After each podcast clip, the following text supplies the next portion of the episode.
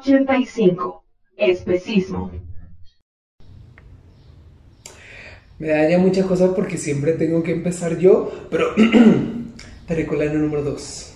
Muy buenos días. Buenos días, Terricolano 3, ¿cómo estás el día de hoy? Ay, no, está horrible. Creo que hay una pandemia de algo otra vez en la tierra porque toda la bandita anda bien enferma y hoy mi garganta, mira. No, tú también. Ay, ¿tú también? sí, no. ¿Qué no, la verdad es que sí, no nos vayan a bajar. ¿Verdad que ¿Y si no? contaminamos a la vaca? La vaca no quiere estar enferma. No, no. Al no, rato no, da leche agria. Ah. Qué mal chiste. Pero, pues pobre, pero sí. Está, yo conozco mucha gente también enferma. ¿Verdad que sí? Está raro. Y yo, ¿será ¿COVID acaso? No. ¿Será de que la pandemia del pensamiento? Ah. Sí, eso sí existe desde hace Sí, mucho, no, ya lo horrible. dicho, que sí. Sí, sí, sí, Pero pero no eso será- es un concepto que ahora quiero recuperar. Ok, Y yo, la pandemia. para que, ajá, para que ya sea como Reflejada en partes- nuestros mocos. Exacto, reflejada en el escurrimiento nasal. ¡Miedo! ok, la número dos está lista. ¿Ya viste el tema? Está bien fuerte, está no, bien fuerte. En mi vida lo había escuchado. ¿No? Yo tengo una que otra noción, para así que tú digas, ay, yo experto en este tema, estoy lejos. Entonces, que invitamos a alguien Yo diría, que ok. nos traigan a alguien. Sí. Sí. Va, tú presiona el botón. Dale. Una, Dos.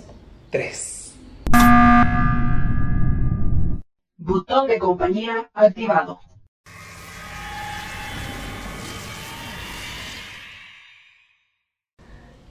¿Qué hago aquí? ¡Ay! Hola, Terricoliana número 3. Hola, Terricoliana, bienvenida. Esta es la nave. ¿Cómo, cómo se llamaba? Ya le pusimos un La nombre. estrella de la vida. La estrella de la vida. Todo Esta es mal. una nave espacial. Ah, no, todo bien. Bienvenida. Sí. Sí, Pues ya estamos acá arriba. Mira, por esa estamos- ventana puedes ver el planeta Tierra. Se ve bien pequeñito. ¡Wow! Chiquito. A veces la gente se marea cuando sube. ¿Tú qué tal? ¿Te sientes bien? ¿Todo padre? Eh, me siento un poco congestionada y muy mal de la ¡Tú garganta. también! ¡Ay! La nueva pandemia. La nueva pandemia. No, mal. pues ya somos más. No, pero bienvenida a. Ya me siento yo ya la señora de esta casa, ¿sabes? Y yo, Date. no suban a nadie, espérate que me barra aquí primero. Ay, sí. Sí, no. Bienvenida a salvar la humanidad. ¿Estás Sí, lista? estás aquí para Wow. salvarlo. Sé que suena un poco impactante, pero ¡Qué honor! sí. Eh, Ay, qué, qué bonito honor. que lo ves así. Ay, qué padre, No, qué padre. no, no, Ay, no, de, no. "Ah, ya no queremos nada. sí.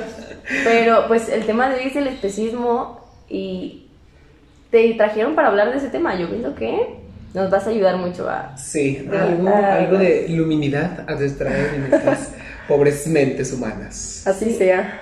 Sí, no, pero es que yo, bueno, creo que podemos empezar, ¿no? ¿Qué, qué creen Sí, que es el especismo? Porque ilumínenme, yo no sé nada. De verdad, Pues me doy una idea, pero a ver, ustedes díganme. agustísimo. A ver, ¿quieres empezar tu territorial número 3? Te damos el, el bello honor. Excelente. Me acompañan. Bueno, yo creo que el especismo es un tipo de discriminación. eh, es importante entender eso. Y creo que está muy relacionado con el antropocentrismo. Entonces, si nosotros creemos que si nos centramos en nosotros y vemos a las demás especies como menos, es eh, discriminarlas, por así decirlo. Y es un concepto que es más o menos fácil de entender. Y eso nos, lleva, nos ha llevado a, pues, a dominar a las demás especies y, y acabar con ellas, con el ambiente entero. Ya ahora lo ¡Qué compré nomás. fuerte! Ya saliendo lo del antropocentrismo, no sabía que, o sea, sí están relacionados, es como...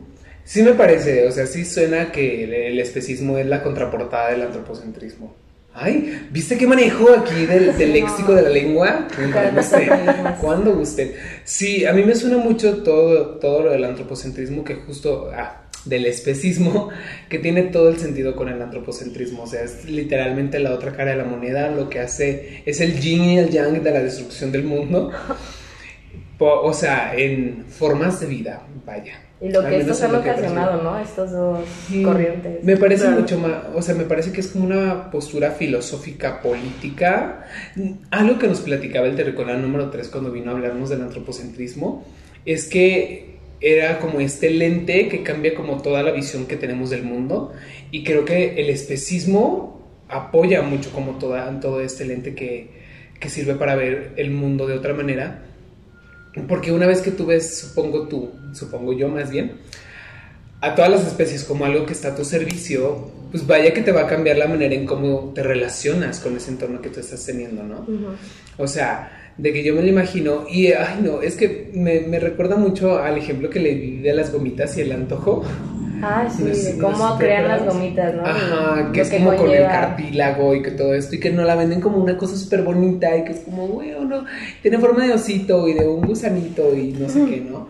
Y que, está, y que está increíble, pero después es como, ay, o sea,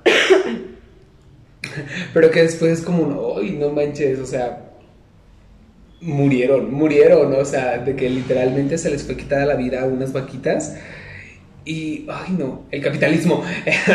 Sí, no, es que, bueno, ya en escala, te das cuenta que todo lo que tenemos o lo que nos rodea fue a costa de otras especies, ¿no? Al fin y al cabo. Sí, claro, yo creo que hay un, hay un límite. Eh, si bien somos carnívoros y, bueno, omnívoros, pero también comemos carne y está en nuestra naturaleza, creo que hay un límite y creo que lo sobrepasamos. Entonces, cuando nos dimos cuenta que podemos cambiar nuestro entorno, más allá de comernos, no sé, eh, una vaca o, o- un bovino en general, este, pues sí llegamos a un exceso. O sea, creo que más el punto es los excesos.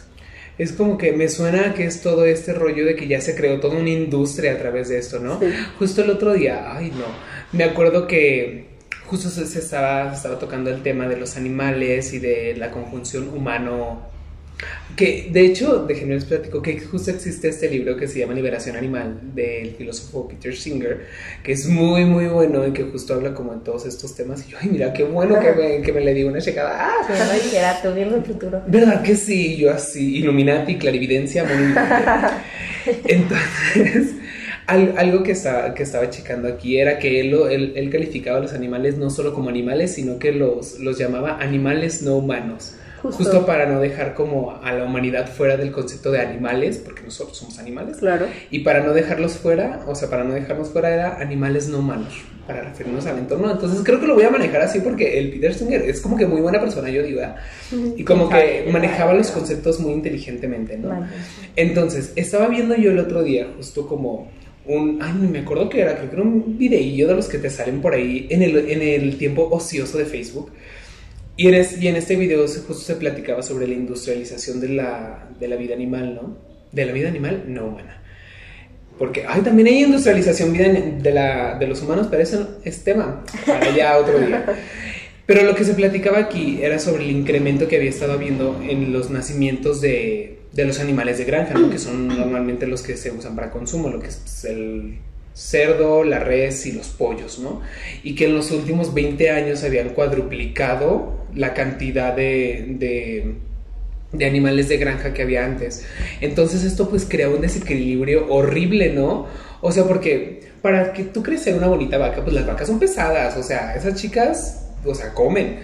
Entonces, sí hablaba sobre todo, o sea, de todo lo que conllevaba, por ejemplo, ambientalmente hablando, todo lo que conllevaba de espacio para mantenerlas, de comida para mantenerlas. Y luego, si, según yo, si no estoy mal, cuando una bonita vaca respira, lo que no suelta, o sea, según yo no sueltan como el dióxido de carbono, sino sueltan otro gas. Yo no soy experto. Sus gases, ¿no? Según ellos sí se echan sus... O sea, sí. Pues mira, ¿No? lo que yo sé es que cuando defecan, eh, defecan también metano y es Ah, eh, impacta en la contaminación. Ajá, entonces justo estaban hablando como de todos los efectos realmente inmersos que existen en esta, en esta producción ya industrializada de los animales, porque sí es justo como, como lo dice aquí la terricolana número 3, pues sí, no, o sea, siento que mucho tiene que ver, por ejemplo, con la parte del veganismo y todas estas cosas, pero comerte una vaca, pues al final del día sí puede ser parte de tu alimentación, pero el problema ya está en el momento en el que se industrializa o en el que ya se está pasando esto de ya no es natural, o sea, ya no existe el equilibrio entre realmente lo estás utilizando para comer o no. Y además, creo que nos han acabado problemas como, como la hambruna en países de África y demás. Entonces, eh, creamos tantos, tanta comida y aún así no sacamos problemas, para empezar, humanos. Entonces, ¿qué podemos esperar de, de las demás especies? No manches, sí es cierto. No, y ahí muestra que no es la solución, o sea, no es la solución la sobreproducción de, Claro. de este alimento. Sí, no, es que todo tiene que ver, o me parece que todo, todo el problema tiene que ver sobre esto de, Y yo, es que es el capitalismo. Odio ser la tipo de persona No. que yo me estoy convirtiendo, en donde yo digo, ay no, eh, justo el otro día estaba platicando con una amistad y yo le decía, es que este meme donde están, de que los chavitos en la mesa y están jugando y aparece de que Karl Marx con un libro y en el librito dice, de que en la mesa, cualquier problema, y luego Karl Marx y luego decía, yo. Y luego el librito, el problema es el capitalismo. Así me siento yo ahorita, y de que yo trayéndolo ya a toda Todo. conversación. No, pero es que tiene todo el sentido del mundo. O sea, siendo sinceros, se ha dicho, no solo una, varias veces, que el mundo sí está preparado para dar la alimentación a todas las personas que vivimos en él y a los animales no humanos, que también viven en él. O sea, claramente el, el planeta está en una posición de ser muy fértil. Ento- y claramente nos podría dar a todos de comer, pero pues, claramente no, o sea, el capitalismo te dice, "Ah, si no lo puedes pagar, no lo hagas. Exacto, está mala distribución, no vas a ¿no? comer. Siempre está este programa, no sé si lo han visto, que era de Discovery Home and Help, que Ah, era de sí. tacaños extremos Sí, Ah, y que era de esta gente que se iba a hurgar en los basureros de los restaurantes para, para recolectar comida y que No. sacaban, no, o sea, pero deja tú eso, sacaban comida en perfecto estado. O sea, no era de que, ay, esto está a punto de pudrirse. No, De o sea, en era Canadá hay, hay comunidades que sobreviven de la basura de los supermercados. Y que en realidad ni es basura, porque Ajá, no, no, está no, ni no. en proceso de descomposición. Está en perfectas Ajá. condiciones, pero es nada más como de, ay, se acabó la temporada, así, Sí. a la basura. Ajá, entonces me parece que el especismo también tiene mucho que ver sobre la, la condición que se le da sobre la discriminación a los animales, porque siento que este tema es muy ridiculizado y no sé, y la verdad no tengo idea por qué, porque cuando estaba, hace un tiempo yo estaba justo como llenándome un poco de este tema y viendo qué onda con este tema, ¿no? Porque pues en mi vida diaria, y yo soy una persona muy ociosa parece ser. Y en ese tema cuando estaba indagando un poco me di cuenta que era un tema bastante ridiculizado y que era mucho digno de burla, ¿no? Porque era como de, ay, ¿cómo va a, cómo va a ser una, una revolución animal? ¿O qué es lo que se va a hablar cuando se habla de liberación animal? ¿O qué se va a hacer con esto? Y siento que mucho tiene que ver sobre la blanquitud que se le hizo al movimiento de los veganos. Porque hubo un tiempo, no sé si ustedes se acuerdan, hace, un, hace algunos años, no tanto, yo creo que fácil unos cinco años lo veo, sí, unos cinco, seis años, que es cuando se dio el boom de, de las de la dieta vegana, que ya sabemos ahora que el veganismo es más un estilo de vida y una filosofía a seguir más que la dieta basada en plantas. Pero estuvo, estuvo esto de los youtubers y todas estas personas que daban como este efecto del, del veganismo, pero que solo era este veganismo por encima, o sea, que realmente no te platicaban como de todo este fundamento que realmente tiene, que es de pensar que ninguna vida, o sea, que ninguna especie está por debajo de la tuya, que de verdad tienes que tener un, un equilibrio con tu conjunción y que es más una posición política de tú decir, sabes que pues yo no creo que mi vida valga más que la de otra especie, entonces no la voy a consumir. No, sí, sino que simplemente decían, ay, qué bonito hacerte un ceviche de, de mango, ¿no? Que está, que está de ajá, y que te, y que te lo blanqueaban como, ay, no, sí, y que de repente se Super volvió, healthy. ajá, super fancy, y que de repente las, los restaurantes veganos y algo así, en vez de ser una solución accesible a, a dejar de consumir tanta carne, a dejar de apoyar estas industrias cárnicas, se volvieron un objeto de lujo horrible y que Y son muy caros, o sea, en la actualidad los restaurantes veganos son muy caros. Exacto, pero que en realidad deberían ser mucho más. O sea, porque, bueno, yo no sé, ¿verdad? Pero, o sea, imagino que, claro, la producción, no sé, si te traen una fruta de la India, pues claramente va a ser un poco más costosa. Pero digo, yo he visto que te hacen hamburguesas de frijol y todas esas cosas y te las venden más cara que una de carne de verdad, ¿no? Y que digo, bueno, su plusvalía y su no sé qué y valor agregado muy, muy propio de los restaurantes. Pero me doy cuenta que justo se estaba blanqueando toda esta parte de el conocimiento para poder tener un equilibrio sobre, sobre lo que se refiere ser realmente antiespecista, el, lo que realmente es como el objetivo de las personas veganas y el cómo nos están alejando de ahí cada vez más por estas por este plástico que tenemos para poder verlo como con claridad, ¿no? Y es que creo que es como lo define, ¿no? Que es un estilo de vida. Y en realidad ahorita ya, bueno, yo conozco personas que sí son como súper veganas y influye hasta en la ropa que se ponen, en el papel de baño que usan, en todo, todo, todo influye de qué manera afectan o no a las otras especies. Pero bueno, tomando el tema de lo de las especies, que como habían dicho que era una discriminación hacia otras especies, también existe una diferenciación entre esta discriminación, ¿no? O sea, en animales domésticos, animales de Silvestres. comestibles, silvestres, exóticos, ¿no? Como si te comes una vaca y no un delfín. Sí, claro. Como, ¿no? Diferencias. ¿Ustedes qué opinan de eso? Que hasta qué punto es válido y no nos vamos a esos extremos de consumismo, ¿no? Como en China que comen perros o gatos, y porque ellos lo ven normal y nosotros extraño. Ay, sí, perdón. no sé en qué lugares también lo hagan, pero saludos a los que lo hacen. No, Pero se me hace muy curioso, o sea, porque ellos lo ven normal, nosotros no, y qué esta diferencia. creo que de hecho, y yo, pequeño paréntesis, creo que de hecho ni siquiera ellos lo ven normal. O sea, porque justo alguna vez estaba siguiendo a un, a un chavito, esto ya es un paréntesis, ¿eh? Sí, y yo sí. ahorita vamos para allá. Claro. Porque justo estaba siguiendo a un chavito que es, si no me equivoco, es chino-mexicano o chino-perú. Chino-peruano. Ajá.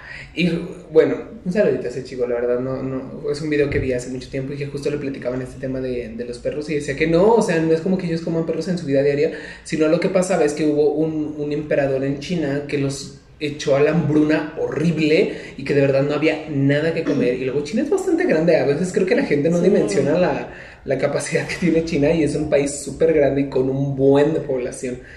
Entonces, este, este señor los puso en una posición súper de hambruna y la gente se tenía que comer a sus mascotas. No era, no era de que... Ah, ok. No era de que la que, gente... ¡Ay, un, un French Poodle! A se ver. ¿a qué sabrá el caldo? No, sino que la gente se vio obligada a comerse aparte de su familia. Así lo decía el chavito. Me vi- nos, se veían obligados a comerse aparte de su familia. Y yo dije, ¡ay, nunca vuelvo a decir eso! Pero qué bueno que lo sacaste a relucir, porque mira, ahora más gente puede escuchar esta historia de ese Sí. chavito. Y yo que se, que se siga esparciendo. Bueno, no nos vamos, no, no hay que irnos tan lejos. En la Ciudad de México Ah. comen perros. Bueno, ahí sí. Saben los- bueno dos tacos, dice. los taqueros. Pero, o sea, también como los caballos, ¿no? Que hay carne de caballo y que comes, ¿sabes? Como que esta diferencia. Pero ustedes, ya va como un sentido también moral, ¿no? Eh, que les pones como un cierto valor moral a los animales. Y de que aquí ¿cómo? también, o sea, como que a un perro lo ves con cierto, tanto cariño, con tanto, ay, ¿cómo se diría?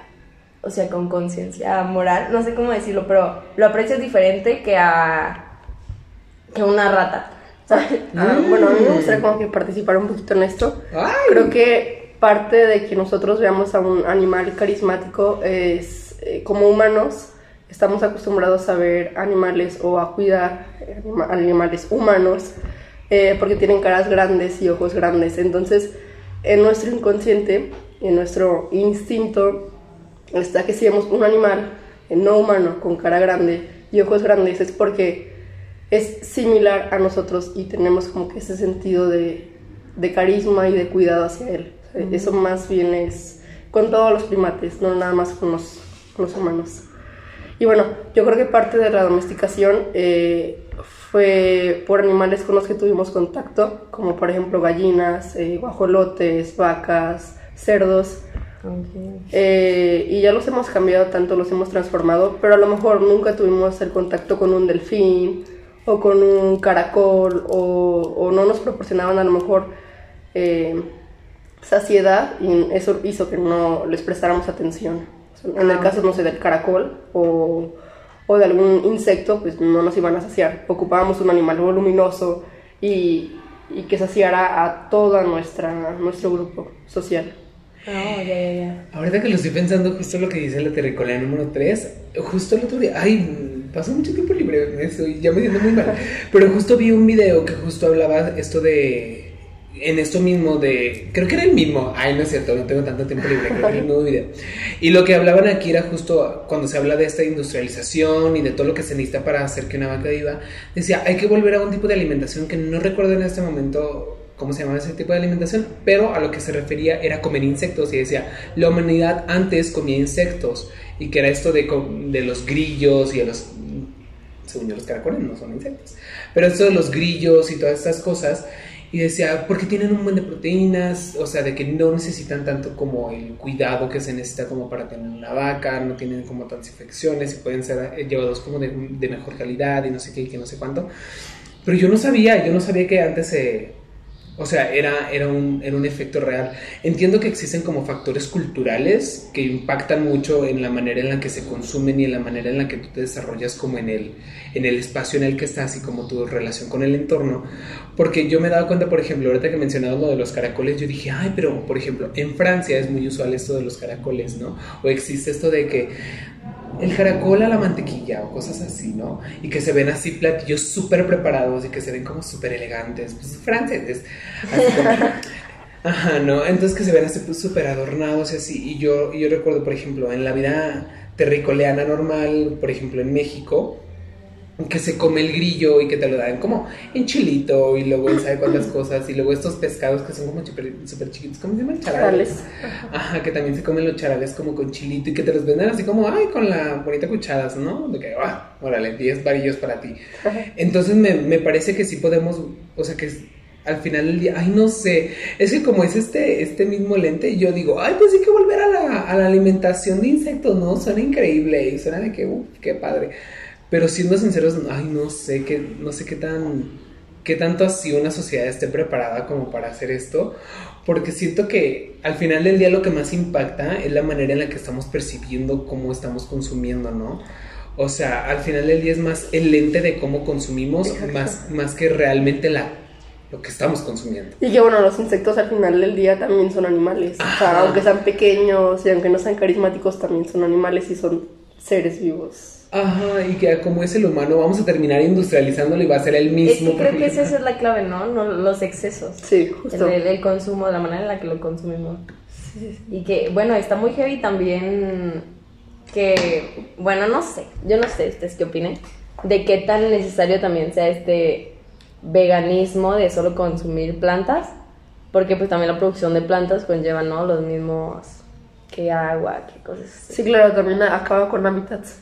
Y que también en esos hábitats, hábitats hay animales y hay mm, eh, plantas que no consumimos. Y, y bueno, yo creo que el exceso es, es la, La clave. la clave de todo. Sí, sí me parece que todo esto que tiene que ver sobre el veganismo, a mí me encantaría de verdad ser de esas personas que sí se ponen como pilas con el veganismo. Es un proceso en el que apenas estoy como... Es que es mucho admirar también. Ajá, mucha- es mucha una cosa súper fuerte porque justo me parece que esa posición de rechazar todo lo que tiene que ver con la discriminación animal es un, es un statement muy fuerte, o sea, es, es un pararte y negarte literalmente a una industria que ha crecido muchísimo estos últimos años, pero que llevamos arrastrando a la humanidad desde sabe cuántos más. Y que te lo ponen difícil. Ajá, y que te lo ponen bien difícil, porque todo lo que existe como de accesibilidad a, a realmente conocer lo que es el veganismo está muy mal planteada. Por eso mismo que les digo que este concepto del veganismo blanquecido y que ya está como echado en cloro, pero que no, que realmente es una posición, bueno, desde mi punto de vista es una posición bastante padre. O sea, esta gente que realmente se pone, se pone los zapatos de decir, no lo voy a hacer, no lo voy a hacer, y que realmente tiene una conjunción de, de, ay, ¿cómo se dice? De ímpetu, ay, sí. Del ímpetu de no, de no comer carne se me hace bastante padre. Porque justo existe como este debate, porque a mí me salen muchas bonitas recetas en TikTok vegana, ¿no? Y justo es, es este debate de, ay, pero es que porque quieren imitar el sabor de la carne, si a ustedes no les gusta. Y es como, ay, justo es eso, ¿no? Que realmente las personas veganas en la mayoría de los casos ni siquiera es porque no les guste la carne. O sea, porque siendo sinceros, la carne está rica, Sí, está es rica, deliciosa. es deliciosa, es deliciosa. Así de que una carne. No sabía si decirlo no. No. Me declaro tiempo. Hasta aquí mi comunicado. y tú, esa es mi aportación del día de hoy. Gracias. Entonces, sí, la carne es muy rica. O sea, y, a- y hasta las personas veganas, pues lo, lo, Lo reconocen. Lo Y, aún más difícil, o sea, imagínate, te gusta la carne y es como de, Te pero voy a dejarla. Ajá, o sea, qué fuerte, qué chido. Yo por eso digo, ay, a mí me encantaría ser vegano. Es un proceso en el que, en el que lo estoy pensando, lo estoy pensando mucho. Es de pasito. qué onda. Sí, claro. Ajá, es de Poco pasito poco. porque, no sé, me parece que en el mundo actual, con la crisis climática que estamos pasando, con toda la crisis que estamos pasando, ay, no sé, me parece que dar estos pequeños pasos que obviamente no van a ser el cambio gigante, digo, mínimo ya están aportando un poquito más a que el mundo no se acabe. Ay, no. Y yo, banda, dejen de tomar refrescos. Ay. Es que creo que esa es la clave por lo mismo, de los no excesos, Sí. pero también el tratar de comprometerte en disminuir su consumo. O sea, no es necesario que dejes de comer carne. Justo. Al fin y al cabo, la vaca también contamina, alguien se la tiene que comer. Ah, bueno. Cómanse a la vaca para que no contamine. Y de paso a mí. Molly nos ha de estar, escuchando Sí. ahorita y ella de que. Con miedo la vaca. Es que tenemos una vaca aquí, no sé si te habíamos dicho. La vaca molida de estar por allá. Es que está muy grande esto y siempre nos toca aquí. Ajá. El más sucio, le- el lugar más ruidoso. Nunca le hemos dado como una, una, una vuelta, A mí me da ¿verdad? miedo. Me da miedo ver algo que no deba ver. Mira, cuello. Ay, y no, ¿verdad? Nos venimos aquí a ¿Verdad? salvar a la humanidad y nos Ay, qué miedo. Sí, no, no. Pero creo que es eso, ¿no? El tratar de disminuir poco a poquito. Sí. o Más sea, y tampoco así como hay gente que en verdad le encanta la carne y todos los días carne. Y desayuno, cena, comida Justo. y cena. Porque mira, imagínate en un mundo totalmente vegano, cambiaríamos todos los hábitats para que se hicieran de plantas que comemos nosotros. Entonces, no todas las plantas nos las comemos. Hay una diversidad de plantas tremenda como para que cambiemos todo. O sea, yo creo que justo la clave son los excesos. Y tampoco es la solución, o sea, vemos que tampoco es la solución el ir, es, es que no, no sé, no sé qué tan solución sea de todos comer plantas. Pues siento que tampoco, ¿no? Tampoco sería lo ideal irnos a esos extremos. Es que siempre nos vamos a los extremos. Sí, sí, sí. ¿Cómo confiar en el humano en? Y bueno, a lo Ya mejor si hiciéramos algo más sostenible y menos doloroso, menos deplorable para los animales, por ejemplo, que estén encerrados, que, que no se puedan ni mover, que nada más estén a merced de nosotros, o sea, a lo mejor si estuvieran en el campo y cuando se murieran, pues adelante, te la comes. Claro. Date. Sí, sí, sí. Ahorita que lo pienso, fíjate que siento que el especismo no solo va también en la en el en el ámbito de la alimentación, sino, sino también va a muchas cosas. Porque, por ejemplo, una cosa que se me venía ahorita que, que dijiste los, los animales encerrados, dije, no manches, como en los zoológicos. Y los zoológicos también son una cosa que está ahorita en mucha boca. Ay, Porque es que está, está denso. Y a mí me gustan, pero ahora ya me asustan, ¿sabes? me gusta, pero me asusta. ¿Por qué? Porque, o sea, no lo había visto desde ese punto de que son animales que están encerrados, que están para nuestra exhibición. O sea, Justo. ¿sabes? Para nuestro disfrute. Y es como... Si bien eh, a- los zoológicos deben de cumplir con cuatro puntos, que sí es a lo mejor recreación, pero también tienen que conservar y tienen que investigar. Y hay otro punto que, que ahorita no me acuerdo, pero la idea también es conservar animales que estén en peligro de, en peligro de extinción y también investigar y entenderlos un poquito más. No. Pero no es justo a lo mejor que tengamos un oso polar en un, en un hábitat donde no puede Que no son sus sobrevivir. Sí, claro, porque sí supongo que tienen que tener como ciertas... ¿Cómo se llama? Acondicionamientos climáticos para, para cada tipo de animal, ¿no? Porque pues, supongo que al final del día pues, su evolución nos llevó a tener cierto tipo de características para ciertos tipos de climas y todas estas cosas. Yo estaba también, yo hubo un tiempo, ah, pues de niño uno ama los zoológicos, ¿no? Yo Sí. amaba ir a los zoológicos y así. Yo creía que el hipopótamo era el animal más bonito del mundo, ahora resulta que son los peores asesinos de la naturaleza. Sí, totalmente. ¿Verdad? Sí, sí, sí. Sí. Son bien bonitos, ¿los has visto comer sandita? O cuando están chiquitos y corren así en patitas de que Pero en verdad son así muy asesinos de que... Sí, son horribles. En Dumbo se ven bien bonitos. Ay, en la no. película de Dumbo. Y yo, y tú, saluditos, Desde ese punto a mí me gustaron los Sí. No, pero son horribles. De hecho, por eso existe como todo este debate. Ah, es que este Que debate está. Ay, tu motomoto. Se veía rudo, Sí. Se veía. Él no se veía abrazable. No, no, no. Pero pues es el... Siento que No tiene una cara grande y ojos grandes. Sí. Es que no había pensado en eso, Sí. que sí como nos hace... Tiene mucho Con razón como con el- odio las ratas. Ah, Sí, con ratas tengo fobia, pero yo... Ay, sí es cierto. Ay, ahorita nos salió aquí, ¿no? Y, ay. en el espacio. Pero sí... Sí, justo, por ejemplo, hay, hay, un, hay un debate mucho en Colombia también. Porque, ay, a ver, ¿ustedes cl- clasificarían esto como especismo o qué onda? Y yo, ay, está, ay, ver, oye, me trajeron bueno. Y es que en Colombia, no sé si ustedes sepan, pero pues existió el señor Pablo Escobar, ¿no? Y yo, me parece que es un nombre que ya todos ubicamos. La- las cosas que hizo ese señor pues, fueron muy a través del mundo, entonces pues, sabemos a qué se dedicó, ¿no? Y este señor pues tenía un palacio increíble en Colombia y el señor llevó hipopótamos, o sea, realmente llevó hipopótamos ahí. Y pues ya, pues el señor pues falleció, no sé qué, pues su casa quedó abandonada y pues los popotamitos pues ahí se quedaron. Y en ese momento de, de la vida, los hipopótamos en Colombia ya se volvieron un problema porque, pues, que, o sea, su población creció muchísimo. Entonces ahora ya, pues, ya, esa, esa lugar donde estaban ahí, pues, ya no caben porque, pues, también era como una casa muy grande, muy bonita y todo el rollo. Pero, pues, al final del día era una casa, entonces salieron al hábitat ya natural. Y pues conociendo la naturaleza un poco destructiva de los hipopótamos, pues ya se volvieron un problemón y justo está este debate de si deben sacrificar a todos los hipopótamos de- del lugar o dejarlos vivir ahí. No manches, no sé. Eh, creo que ese es un problema también muy grande, el hecho de Sí. que vemos especies que son invasoras porque naturalmente no viven ahí y acaban con las especies nativas que, que naturalmente viven Como ahí. Ajá. Entonces yo no puedo omitir que, que es lo que deben de hacer, pero a lo mejor si pudieran reubicarlos o regresarlos a su hábitat sin que esto eh, conlleve problemas graves al, al hábitat donde naturalmente vivieron. Pero a lo mejor sí una solución sería matarlos. O sea, aunque Sí. suene doloroso, pero va a acabar con más especies Ajá. nativas. Es que creo que este Es que ejemplo... ese tema también está muy intenso. ¿Cómo saber? Aquí mismo eh, conocí a una persona que me contó de plantas mucho. Me dijo, no, es que esta planta no, va, no debe ir de aquí porque es, es en su lugar de origen es chida esa planta, pero aquí matas hay que Sí, por ejemplo, la planta del ricino, que todo lo vemos en bosques y demás, es una especie invasora y, y que naturalmente la vemos aquí. Y que no sabe, o sea, y que mucha gente incultamente posiblemente busca esas plantas como también por bonitas, ¿no? Ajá. así. No Es un tema muy. Es que justo esto me parece a mí el perfecto ejemplo de cómo, de cómo las actividades humanas se están alterando, como todos los entornos a los que están llegando, ¿no? O sea, porque siendo sinceros, ¿qué hace un hipopótamo en Colombia? ¿Qué hacen esas plantas en esos bosques, sabes?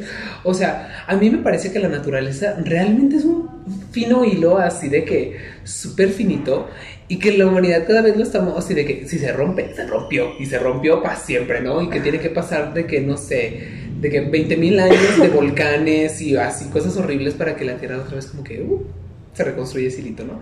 Y siento que la humanidad estamos como de que, ay, a ver, y si lo corto, entonces está pasando un problema porque todo lo de las especies invasoras que las estamos llevando, sobre explotación de los mares, con eso que están sacando harto pez, ay, que en Sí. Japón se están muriendo así de que un buen de cosas porque están sobreexplotando la pesca. Y están pasando cosas horribles. Y yo digo, no manches, creo que gran parte del especismo es que nos tenemos que dar mucha, mucho énfasis en que realmente las acciones que llevamos, en cómo utilizamos la naturaleza para las actividades empresariales, principalmente, Y ahí está la visión antropocentrista, Sí. cómo utilizamos la naturaleza y todo, o sea, somos naturaleza, pero como todo está a nuestro favor. Justo al- algo que algo que decía, ay, Gabriela Mistral, no sé si alguien la conozca, es una escritora chilena. Es una escritora A chilena. mí me suena, bonita. pero no podría hablar de ella. Es bien bonita persona. Bueno, bueno, sí. Y tuvo, tuvo mucho impacto en México porque en alguna administración uno, un, un jefato, nos, ¿te dice algo así? ¿Quién lleva la jefatura? ¿Cómo se dice? El, el jefazo. Un jefazo. El, El patrón. El grande, el bichote de, de, la, de la Secretaría de Educación Pública de hace, de, de hace muchos años. Yo no sé quién es el señor. Pero se trajo a la señora, que es una escritora chilena, y ella hizo mucha alfabetización de comunidades indígenas y muchas cosas, ¿no? Y tiene un, y tiene un poema que se llama El arte de servir, de servir, del servicio o algo así, ¿no? Y justo, ay no, me acuerdo porque lo leí hace muy poco. Y justo empezaba que justo como de, todo tiene el son de, de servir, ¿no? O sea, como el sol tiene el sol del servirte para darte calor y que no sé qué, y decía justo como la naturaleza tiene el don del servirte para darte para darte el sustento, ¿no? Creo que diste con el clavo, o sea, que todo lo vemos a nuestro servicio. Exacto, Ajá. ese es el punto al que yo iba. Y es que lo estamos viendo todo en nuestros... O sea que la señora obviamente supongo que no tuvo las herramientas para pensarlo como desde el lado como de ese análisis que estamos haciendo nosotros. Y para ella como, ay, qué bonito. Ajá, Ajá, y nosotros aquí, no, de que levantando, de que quemando la- un- alguna primaria que se llame Gabriela Mistral, nosotros, quémela. No, entonces... a nuestro servicio. No, no, y, servicio. y hay que dejarla a un lado, a lo mejor también la religión, o sea, que, que por ejemplo la religión Uh. cristiana, eh, musulmana y La o sea, Ajá, las, las.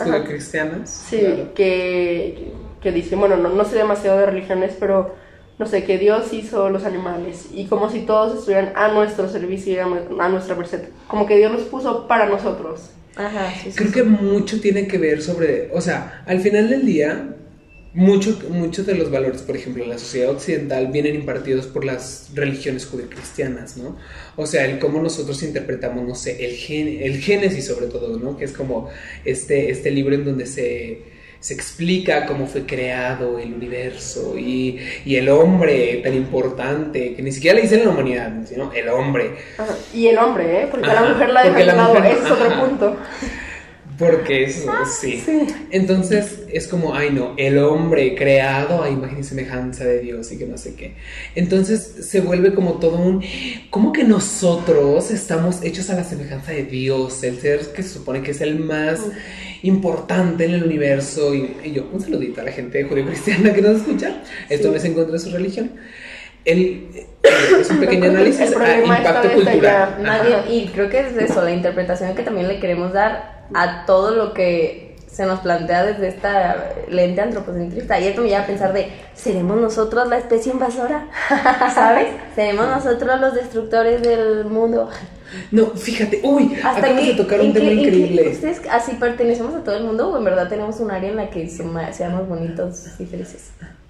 ¿Cómo? O sea, somos una, perdón, somos una especie invasora de todo el mundo, porque casi como los osos polares de los polos, ¿no? Nosotros a dónde perteneceremos?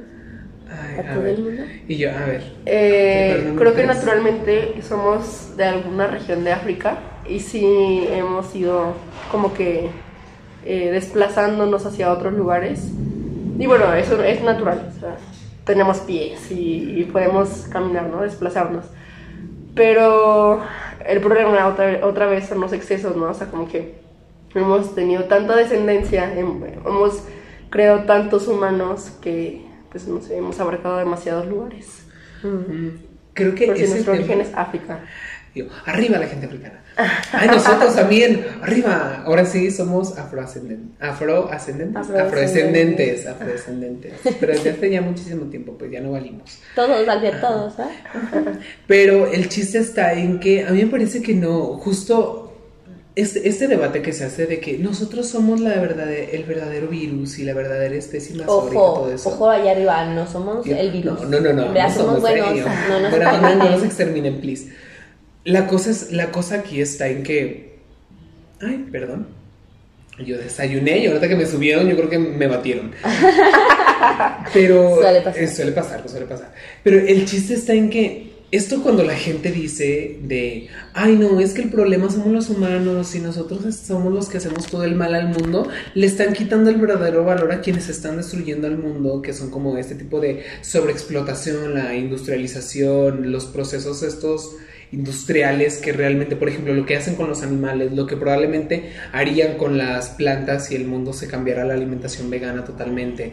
Todas estas posiciones lo que realmente tienen la culpa es la sobreexplotación y las, estos sistemas de producción que realmente, que realmente están explotándonos. Porque mucho tiene que decir de que la humanidad es la que está haciendo como todo, todo el mal, ¿no? Pero no, no. O sea, no fuimos creados para eso. Los Ajá. hipopótamos sí. Es que piensa, Pero los no- hipopótamos son los malos de la historia. El- No, pero sí, son las actividades, ¿no? Todas estas cosas que... Porque imagínate cuánto tiempo lleva existiendo el humano, ¿sabes? O sea, el humano no es algo nuevo, no existió hace, hace ¿cuánto, ¿cuándo empezó la revolución industrial? Como en, en 1950, algo así. Antes según no, tengo entendido. Entonces digo, y es cuando realmente los cambios más horribles en el mundo han pasado. Pero antes de eso, creo que la gente tiene el concepto de que, ay, la Tierra tiene 2000 años, de que porque vivimos en el Sí, año después de Cristo, 2022. ¿no? Ajá. Ajá. Pero vivimos en el año 65 mil millones, o sea, no, no vivimos en el año 2022, vivimos en el año 65 millones 201, ¿sabes qué? O sea, y eso ayuda porque el decir vivimos en el año 2022 nos crea un sesgo en donde decimos, ay, pues la historia de la humanidad tiene este tiempo. Claro que no. Llevamos muchísimo y todavía en el antes de Cristo, en el antes de nuestra era, todavía había muchísima historia y había humanos Sí. muchísimo antes. Y, todavía- Así y hay que- mucho registro, más bien creo que es esta Ajá. visión de que creer. entonces hay que, hay que recuperar el que no, el humano no es el virus, el, el humano no, no es el que está haciendo las cosas mal, lo que está haciendo las cosas mal es el sistema que hemos creado, los sistemas de la sobreproducción, los sistemas que crearon todo este desbalance y yo, arriba la humanidad, abajo la sobreproducción.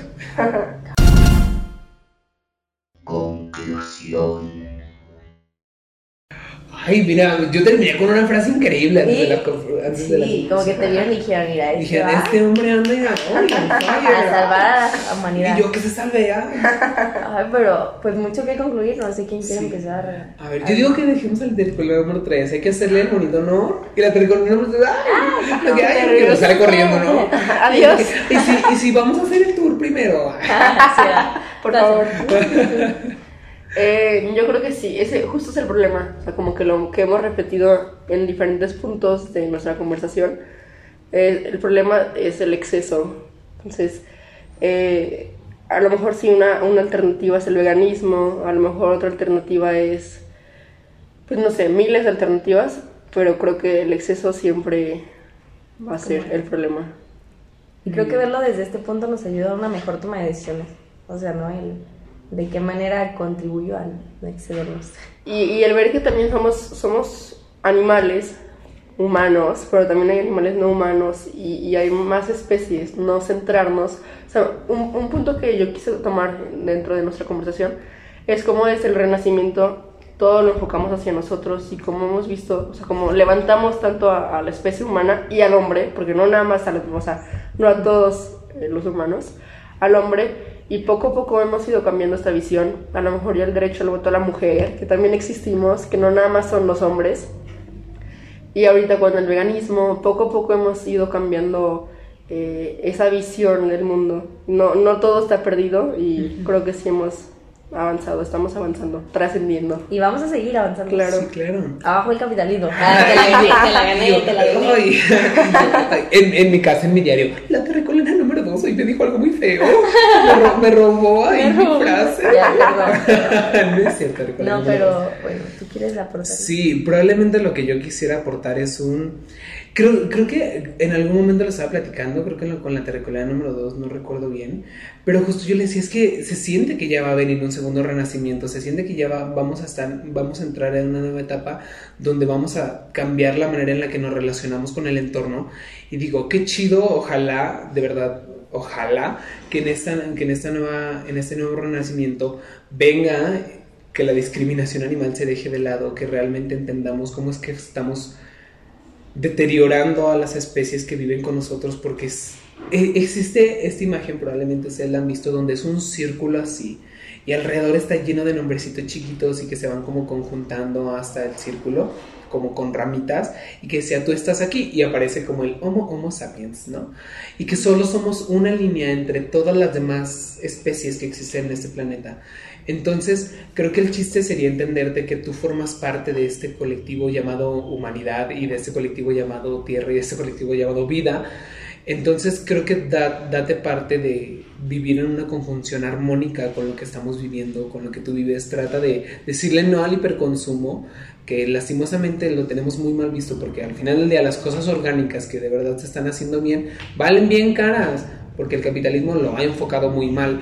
Pero bueno, entonces, yo, ahí rescato yo mi frase, ah, no, no es cierto, pero el chiste es que sea un... Hay que darnos tiempo de deconstruir, me encanta, esto ya lo adopté la territorial número 3, es de derretir los conceptos de cómo nos estamos relacionando con las demás especies que tenemos a nuestro alrededor. Entonces, pues sí, creo que me voy más con la tarea de ver qué realmente es el especismo y en dónde está como cerca de mí y en mi vida como diaria para poder vaya, derretirlo cada vez más y podamos avanzar a un futuro donde realmente exista una armonía entre nosotros y los animales no humanos. Me gusta, me gusta la palabra derretir. Con este calor. ¿Verdad que sí? Sí, Ay, está horrible. O sea, aquí supongo que andamos algunos kilometrillos más, más cercanos al sol. Sí, pues eh, aquí sí siempre, ¿Verdad como que que sí? tanta máquina también, como que tanto. Yo creo, algo, algo será. Algo será. aire. Al rato nomás en la bacanoa. Ay, no manches, con tu El metano. metano, Eh, el metano, tu sí, sí. metano no estamos liberan, consumiendo. abran una ventana. Nos vamos por ahí, no era el vacío. Ay, Ay, no. Me gusta mucho eh, también tu concepto. Yo me voy con lo de la visión antropocentrista. No lo había visto tan relacionado y creo que si nos quitamos y seguimos, sigo yo trabajando a quitarme ese lente antropocentrista, ya es como que va más pasitos pequeñitos al Claro. quitar el especismo también. Seguros. Claro, claro. Arriba la gente antiespecista. Y a mi amiga vegetariana que me escuchas, voy a empezar a ser vegetariana a partir de... no, voy a reducir mi consumo. Ya, los tacos En son general, buenos, consumo de todo. O sea, de, todo, todo, sí, sí, todo, medirnos, todo. ¿no? Sí, sí, sí. Y analizar de dónde viene también lo que consumimos. Sí. Porque a veces no sabemos de qué tipo de granjas o de qué tipo de consumo Sí. local. Sí, Consumo irresponsable. Porque una fruta de China, una fruta de la India. Eh, pues o sea, no, pues de dónde. Pero qué ricas las manzanas de aquí. La verdad, no compres manzanas americanas, están bien feas. Bueno, cada quien ya. Pero Pero, bueno. cuídense que nosotros los cuidamos. Y adiós. Gracias, Terricoliano 3. Qué bonito Chao. que te trajeron. Cuidado al regresar. Sí, a ver si no te baten. Bye. La